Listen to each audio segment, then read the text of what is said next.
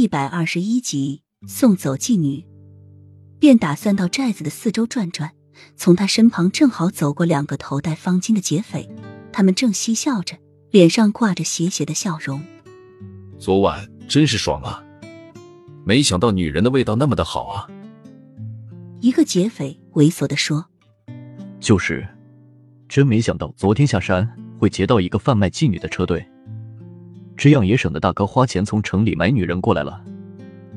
另外一个劫匪附和着：“昨天劫的不是珠宝商队吗？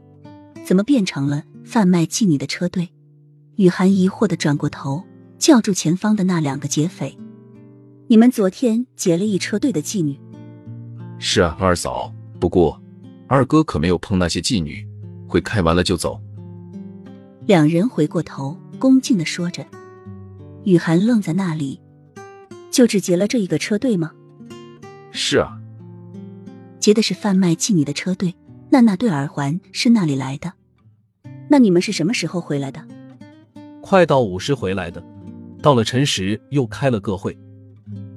一个劫匪将昨天一天的行程都向雨涵报了一遍。青兰回来的时候也是午时，她没有劫珠宝车队的，又没有时间进城买。那那对耳环是那里来的？还有陈实开的会，最多一个时辰，但是青兰却是到半夜的时候才回来的。他这段时间去了那里，他可以确定青兰没有去碰那些妓女，不然青兰的身上不可能没有女人的味道。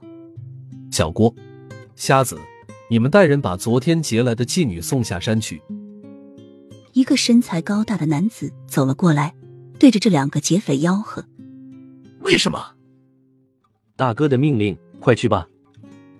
大汉有些无奈的说。